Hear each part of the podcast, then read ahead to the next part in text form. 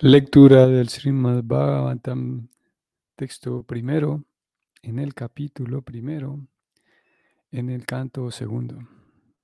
Comenzamos.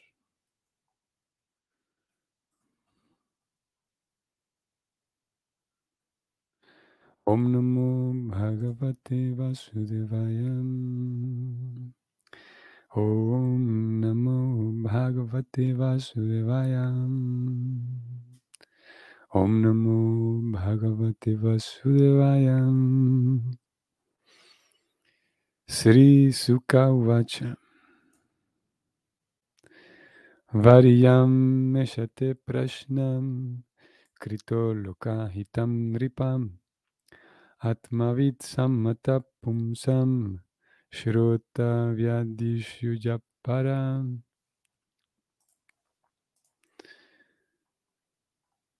La traducción de este verso es la siguiente. Ahora sí, ahora sí el verso en sánscrito incluye estas palabras, Sri Sukha Uvacha. Es aquí en este verso en donde se informa quién es la persona que está hablando, se informa de su nombre, de hecho, Shuka Deva Goswami, en el verso aparece nada más como Shuka, Sri Sukha Uvacha. La traducción dice así. Sri Sukadeva Goswami dijo, mi querido rey, tu pregunta es gloriosa, pues es de gran beneficio para toda clase de gente. La respuesta a esa pregunta constituye la materia principal que debe oírse y tiene la aprobación de todos los trascendentalistas.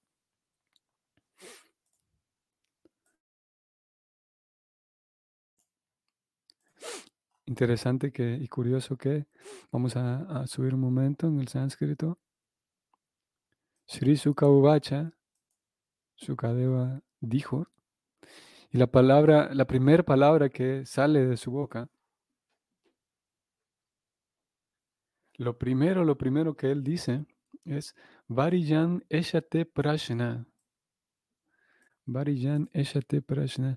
Aquellos de ustedes quienes conozcan el verso, el conocido verso de la Gita 4.34, el verso que habla del maestro espiritual. Eh, y vamos a ir allá un momento. Este verso dice que Pari Prashnena se vaya. Eh, Krishna le indica a Arjuna cómo, cómo el, cuál es la actitud que el discípulo debería tener frente al maestro. Y Krishna dice varias cosas y una de ellas es Pari Prashnena se vaya. Y ese Prashnena es la misma, la, misma palabra, no es exactamente la misma, pero es un accidente de ella. Prashna y Prashnena. Vamos a ir allá antes de leer la traducción de este verso. Mm, no, mejor lo vamos a hacer distinto. Voy a aquí.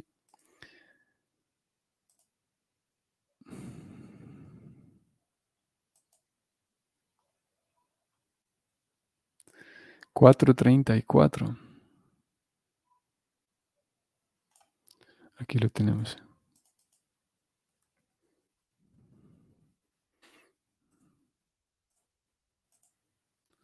...434 de la Gita, Krishna dice que... ...tad vidhi pranipatena... ...aquí... ...pari prashnena sevaya... ...upadekshanti te yanam yaninas tattvadarshina... Y aquí encontramos esta, palabra, prashnena. Esta prashnena es, como dije, la misma palabra que encontramos en el verso del Bhagavatam de hoy, prashna. Y en, la, forma en la que Prabhupada traduce este prashnena, o más bien pari prashnena, se agrega este prefijo pari prashnena, Prabhupada entonces lo traduce como pari prashnena, mediante preguntas sumisas. Preguntas sumisas, dice preocupada aquí en este verso, en el que Cristian le dice a Arjuna, vamos a leer esta traducción.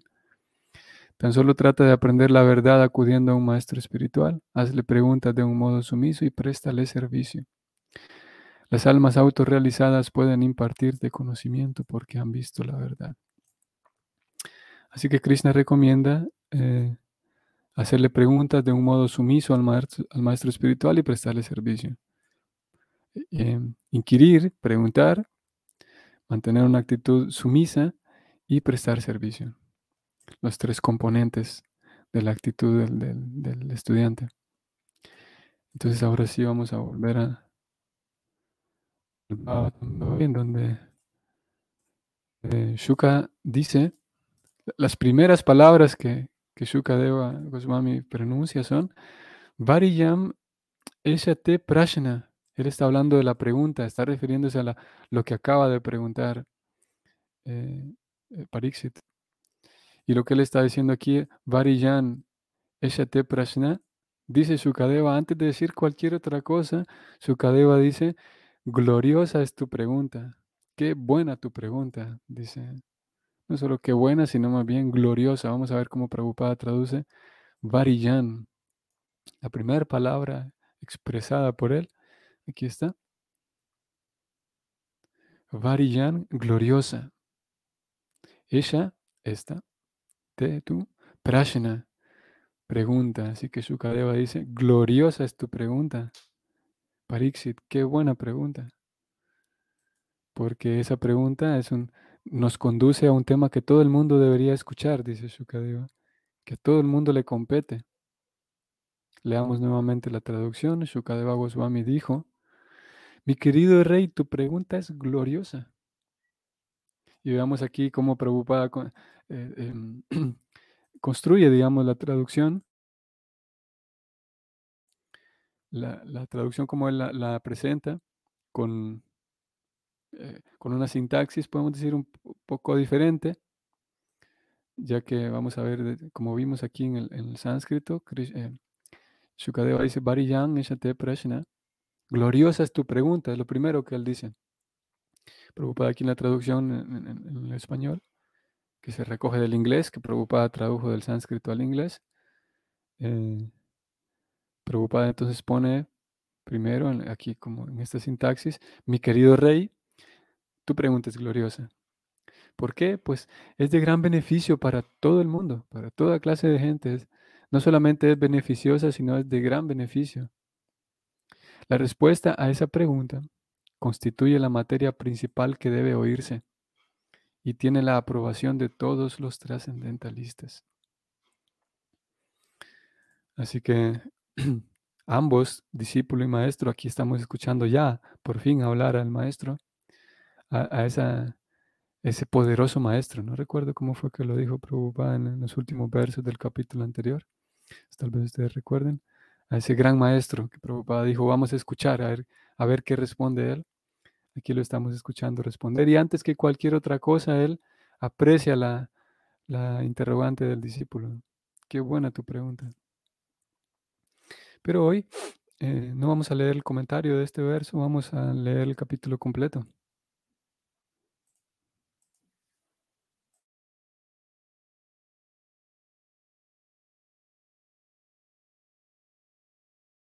Como dijimos, este capítulo se titula El primer paso en la comprensión de Dios. O sea, empecemos por el inicio. El, ¿Cuál es el primer paso? Si el Bhagavatam, de acuerdo con los acharyas, y, si es verdad que el Bhagavatam entonces apunta a que el estudiante, el lector va a comprender a Dios, y comprender a Dios significa entregarse a Dios. Comprender a Dios si alguien comprendió a Dios, entonces va a confiar plenamente en Él. Si alguien comprendió a Dios realmente, entonces se sabrá protegido de Dios. Sabrá que está siempre protegido.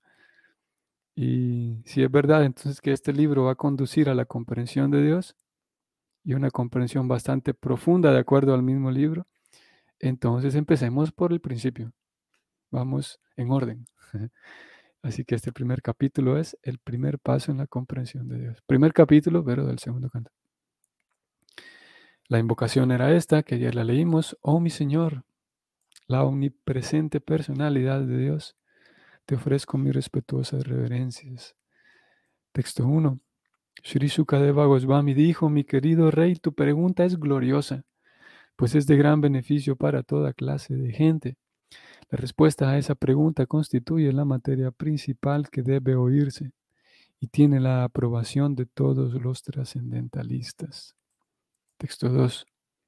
Aquellas personas que se hallan sumidas en lo material, como están ciegas en lo referente al conocimiento acerca de la verdad suprema, tienen mucho de qué oír en la sociedad humana, eh, oh emperador. De noche, texto 3, ese envidioso dueño de casa pasa la vida ya sea durmiendo o entregándose a la complacencia sexual, y de día, ya sea haciendo dinero o manteniendo a sus familiares. 4. Texto 4. Las personas desprovistas de Atma Tattva no examinan los problemas de la vida por estar demasiado apegados a los soldados falibles, tales como el cuerpo, los hijos, la esposa. Aunque ellas tienen, estas personas tienen suficiente experiencia, no ven su inevitable destrucción. Tema interesante. Texto 5. Oh descendiente del rey Bharata, aquel que desee liberarse de todos los sufrimientos debe oír hablar de la personalidad de Dios y glorificar y también recordar a la personalidad de Dios, quien es la superalma, el controlador, el que redime a todos los, redime de todos los sufrimientos. Texto 6. La máxima perfección de la vida humana, ya sea que se logre mediante el conocimiento completo acerca de la materia y el espíritu, mediante el ejercicio de poderes místicos o mediante el desempeño perfecto de la ocupación obligatoria, consiste, esa perfección consiste en recordar a la personalidad de Dios al final de la vida misma. Texto 7. Oh Rey Pariksit, los trascendentalistas más elevados de todos, que se encuentran por encima de las restricciones y los principios regulativos, son principalmente quienes se complacen en describir la gloria del Señor. Texto 8. Al final de Dwapara Yuga, yo estudié con mi padre, Srila Dvaipayana Vyasadeva, este gran suplemento de la literatura védica llamado Srimad Bhagavatam, que es igual a todos los Vedas. Texto 9. Oh Santo Rey, yo me encontraba sin duda perfectamente situado en la trascendencia y aún así me atrajo la descripción de los pasatiempos del Señor a quien se lo describe con versos iluminados. Texto 10. Yo recitaré ante ti ese mismo Srimad Bhagavatam, porque tú eres el devoto más sincero del Señor Krishna. Aquel que oye el Srimad Bhagavatam con toda atención y respeto, logra tener una fe resuelta en el Señor Supremo, el que da la salvación. Texto 11. Oh Rey, el canto constante del santo nombre del Señor, siguiendo el sendero de las grandes autoridades, es la manera libre de dudas y temor en que todos pueden lograr el éxito, tanto aquellos que están libres de todos los deseos materiales, como aquellos que están deseosos de todo el disfrute material, así como también aquellos que están autosatisfechos en virtud del conocimiento trascendental. ¿Qué valor tiene una vida prolongada que se desperdicia, en la que no se ha adquirido ninguna experiencia después de estar muchos años en este mundo? Es mejor un solo momento de plena conciencia, porque eso lo inicia a uno en la búsqueda del bien supremo. Qué bonito verso. Texto 13. El santo rey Katbanga al informársele que su vida duraría solo un momento más, se liberó de inmediato de todas las actividades materiales y se refugió en la seguridad suprema, la personalidad de Dios. Texto 14. Maharaj Pariksit, ahora la duración de tu vida ha quedado limitada a siete días, así que durante ese tiempo puedes realizar todos esos rituales que se requieren para la mejor utilización de tu siguiente vida. Texto 15. En la última etapa de la vida se debe ser lo suficientemente valiente como para no temer a la muerte. Pero uno debe cortar todo el apego al cuerpo material y a todo lo que a él pertenece y acabar con todos los deseos que de él se derivan. Texto 16. Uno debe irse del lugar y practicar autocontrol. Uno debe bañarse regularmente en un lugar sagrado y sentarse en un sitio solitario y debidamente santificado. Después de sentarse de la manera descrita, haz que la mente recuerde las tres letras trascendentales. Entre paréntesis, estas tres letras son la A, la U y la M. A, U, M.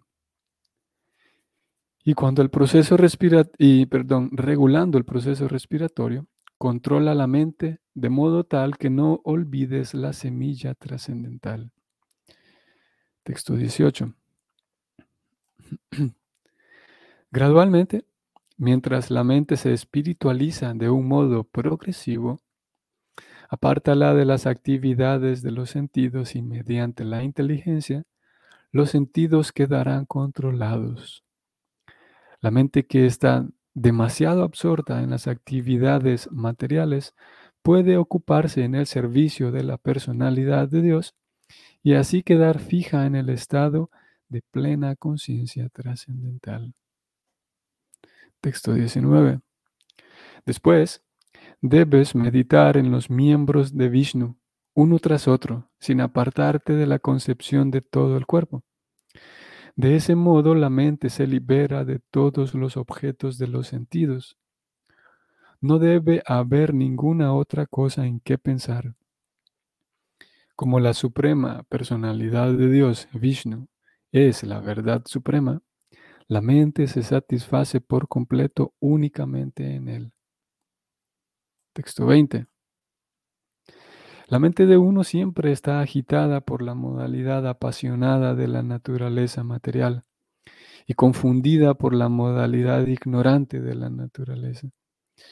Pero uno puede corregir esos conceptos mediante la relación con Vishnu y apaciguarse así por medio de la limpieza de las cosas sucias que ellos han creado. Texto 21. Oh Rey, mediante este sistema de recuerdo y teniendo el firme hábito de ver la concepción personal del Señor, que es supremamente buena, uno puede conseguir muy pronto el servicio devocional del Señor y quedar bajo su protección directa. 22. El afortunado rey Parixit, continuando con sus preguntas, dijo, Oh Brahmana, por favor describe con todo detalle cómo y dónde hay que aplicar la mente y cómo se puede fijar el concepto, de manera que de la mente de una persona se puedan eliminar todas las suciedades que hay en ella. Qué buena pregunta.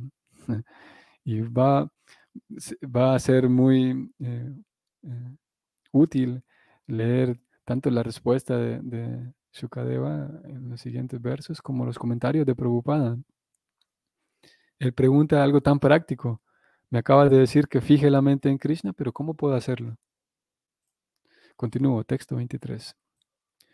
Shukadeva Goswami respondió, uno debe controlar la manera de sentarse regular el proceso respiratorio mediante el pranayama yógico y controlar así la mente y los sentidos y con la inteligencia dirigir la mente hacia las potencias burdas del Señor. Entre paréntesis, conocidas como el Virat Rupa. 24. Toda esta gigantesca manifestación del mundo material fenoménico es el cuerpo personal de la verdad absoluta, en donde el tiempo material se experimenta en la forma del pasado, el presente y el futuro universal resultante.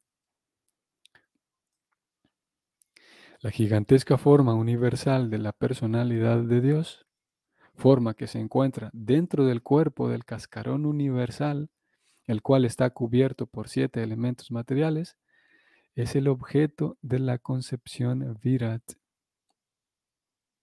26.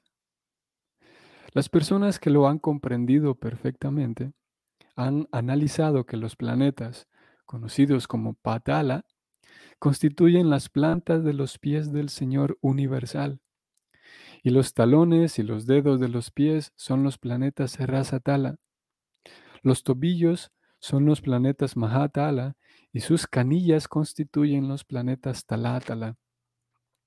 27. Las rodillas de la forma universal constituyen el sistema planetario denominado Sutala y los dos muslos son los sistemas planetarios Vitala y Atala. Las caderas son Mahitala y el espacio sideral es la depresión de su ombligo. Texto 28. El pecho de la personalidad original de la forma gigantesca es el sistema planetario luminoso. Su cuello constituye los planetas Mahar su boca constituye los planetas llanas y su frente es el sistema planetario Tapas. El sistema planetario más elevado de todos, conocido como Satya Loka, es la cabeza de aquel que tiene mil cabezas. 29. Sus brazos son los semidioses encabezados por Indra. Las diez direcciones son sus oídos y el sonido físico es su sentido de audición. Sus fosas nasales son los dos Asvini Kumaras y la fragancia material es su sentido del olfato. Su boca es el ardiente fuego. 30. La esfera del espacio sideral constituye las cuencas de sus ojos y el globo ocular es el sol como la capacidad de ver. Sus párpados son tanto el día como la noche, y en los movimientos de sus cejas residen Brahma y otras personalidades supremas semejantes. Su paladar es el director del agua, Varuna, y el jugo o la esencia de todo es su lengua. Texto 31. Ellos dicen que los himnos védicos son el conducto cerebral del Señor y que las mandíbulas en las que tiene los dientes son Yama, o Yama, el dios de la muerte, quien castiga a los pecadores. El arte del afecto es su dentadura y la muy seductora e ilusoria energía material es su sonrisa. Este gran océano que es la creación material no es más que la mirada que Él nos lanza. Texto 32. La modestia es la porción superior de sus labios. El anhelo es su mentón. La religión es el pecho del Señor y la irreligión es su espalda. Brahmaji quien engendra a todos los seres vivientes del mundo material, es su órgano genital, y los mitra varunas son sus dos testículos. El océano es su cintura y las colinas y montañas son los conjuntos de sus huesos. Texto 33. Oh Rey, los ríos son las venas del gigantesco cuerpo. Los árboles son los vellos de su cuerpo y el aire omnipotente es su respiración. Las eras que pasan son sus movimientos y sus actividades son las reacciones de las tres modalidades de la naturaleza material.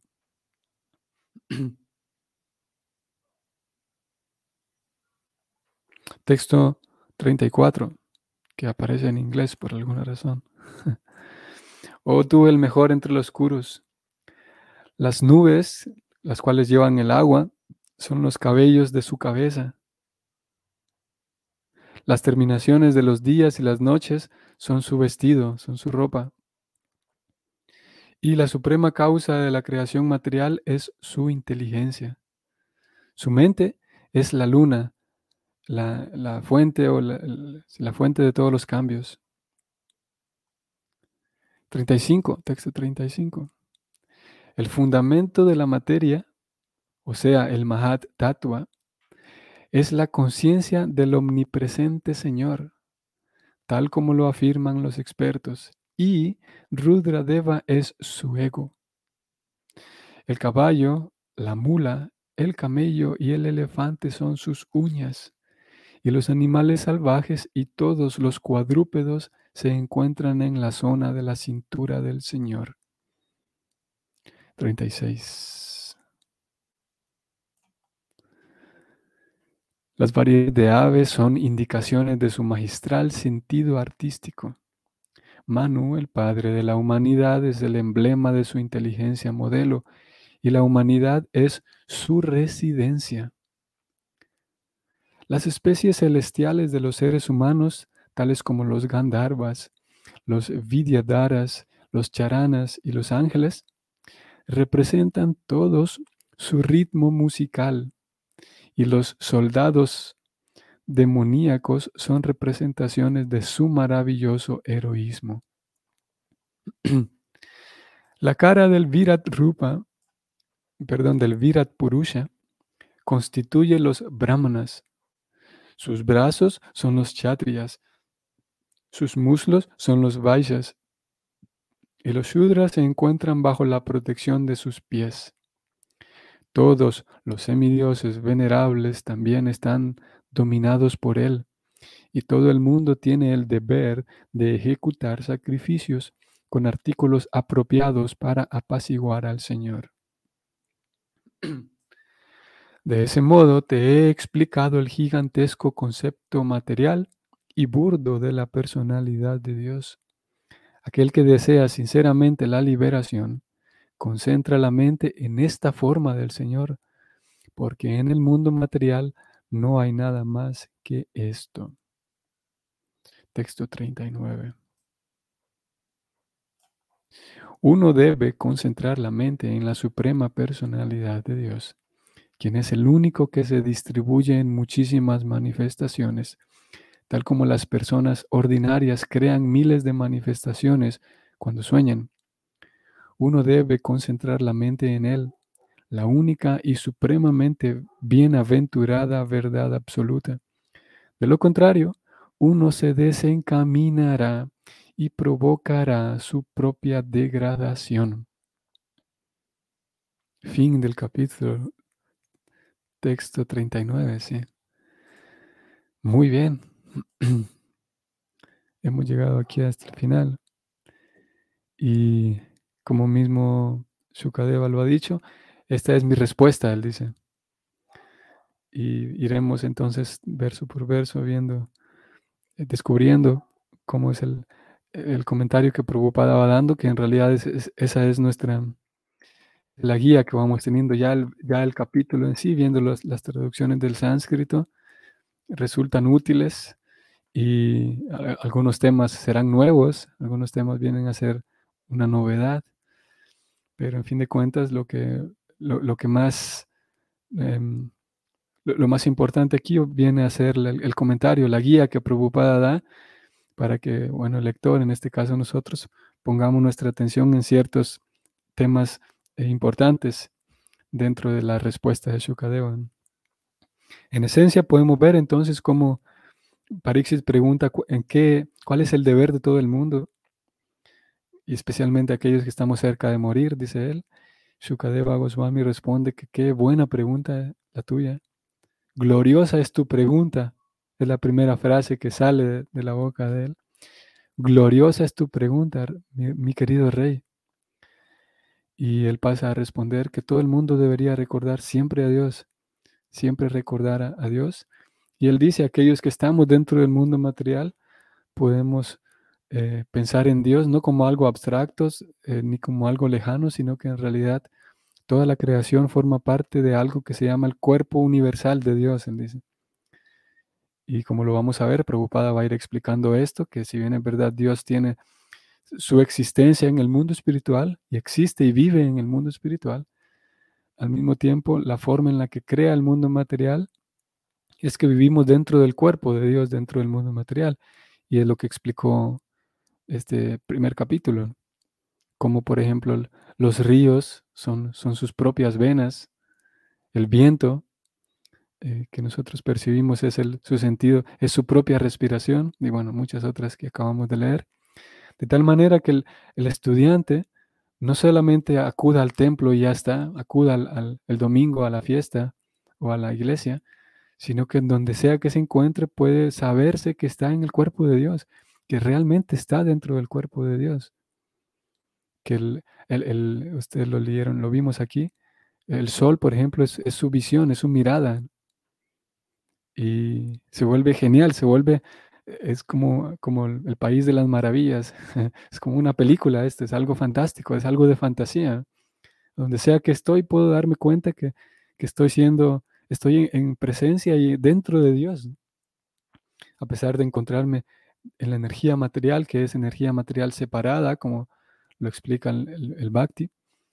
Pero incluso así puedo comenzar mi, meditación en Dios, fijando mi mente, o fijando mis ojos y fijando mi mente en cosas tangibles, completamente tangibles, o sea que como lo estamos viendo, el, tema se pone súper interesante así a nivel conceptual porque el bhakti entonces en la primera comprensión de Dios, o en el primer paso de la comprensión de Dios, el bhakti eh, usa, podemos decir así, lo que técnicamente se conoce como el panteísmo o una especie de panteísmo que eh, pone al estudiante a observar todo lo que lo rodea y darse cuenta cómo Dios está en todo. Y como lo vimos aquí, como todo forma parte del cuerpo del Señor. Ese es el panteísmo personal, panteísmo personalista que usa el, Bhakti. Antes de pasar a, meditar en, Dios, que, es un, que, está en mi corazón, que está, es un paso segundo, secundario, no secundario, pero un paso segundo más bien. El, hecho de meditar que Dios está en mi corazón o el hecho de meditar que Dios tiene una existencia allá en el mundo espiritual. Primero el Bhakti pone al estudiante a observar todo lo que lo rodea. Y como vimos aquí, y vamos a ver en este genial capítulo, eh, todas las cosas, literalmente todas las cosas que nos rodean, podemos darnos cuenta que todo está vinculado con Dios, no como una sugestión, no como, no como un invento, sino más bien, como lo vamos a ir viendo aquí, como un, si Dios es la fuente de todo, pues ya todo tiene un vínculo con Él. No es algo que, no es un invento, sino es descubrir el vínculo que todo ya tiene con Dios todas las cosas, todas las actividades, cualquier cosa tiene ya un vínculo con Dios porque proviene de Dios. Es como todos los, los productos lácteos, todos tienen un vínculo con la leche. Y similarmente, todo ya tiene un, vínculo con Dios, no hay que rebuscarlo, no hay que inventarlo, sino simplemente descubrirlo.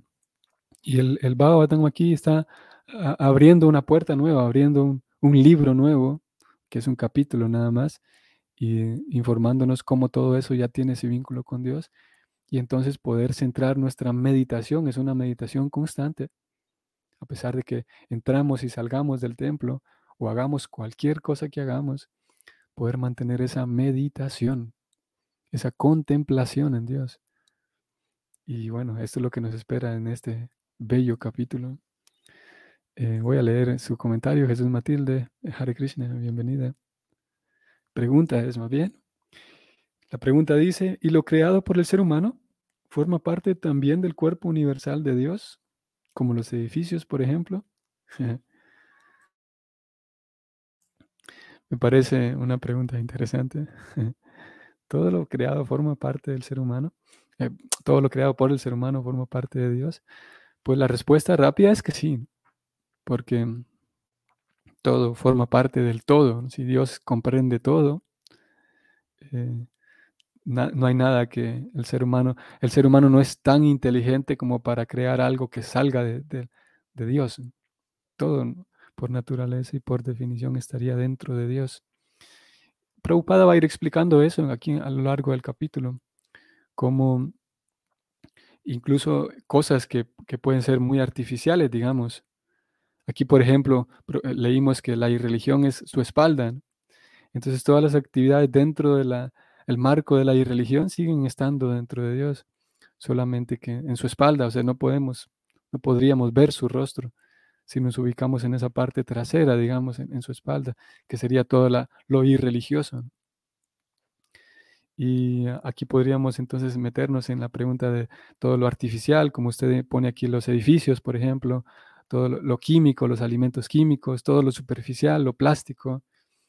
Eh, em, podríamos eh, decir que forma parte también de, la espalda del Señor siempre y cuando, y en tanto, eh, em, aparte a las personas de, Dios.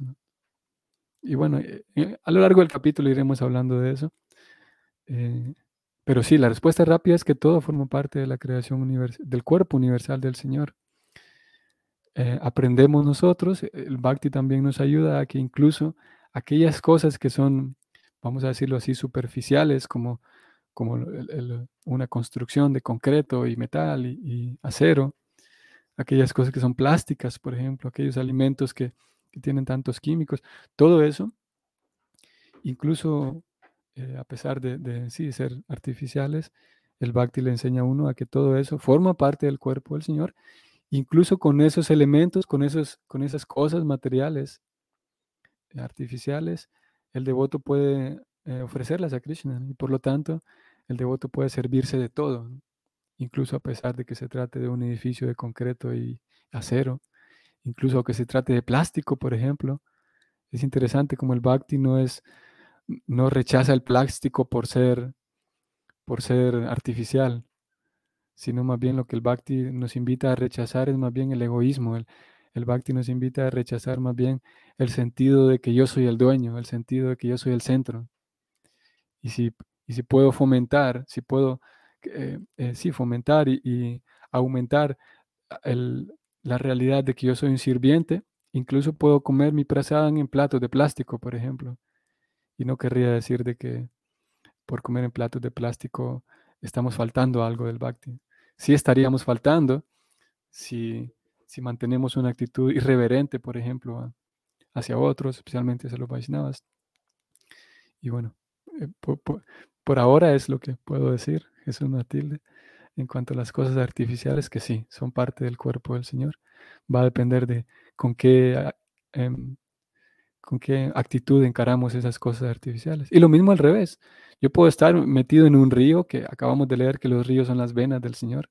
Puedo estar disfrutando de un río que ya es parte del cuerpo del Señor, pero puedo estar completamente adverso al Señor.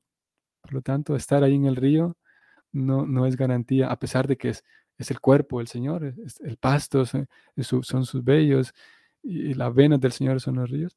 Puedo estar allí y, y distanciándome del Señor. Así que todo va a depender de la conciencia. Muy bien, entonces, estimados amigos y Vaishnavas, eh, nos vemos el día de mañana, si el Señor lo permite. Que tengan un bonito día. Hare Krishna.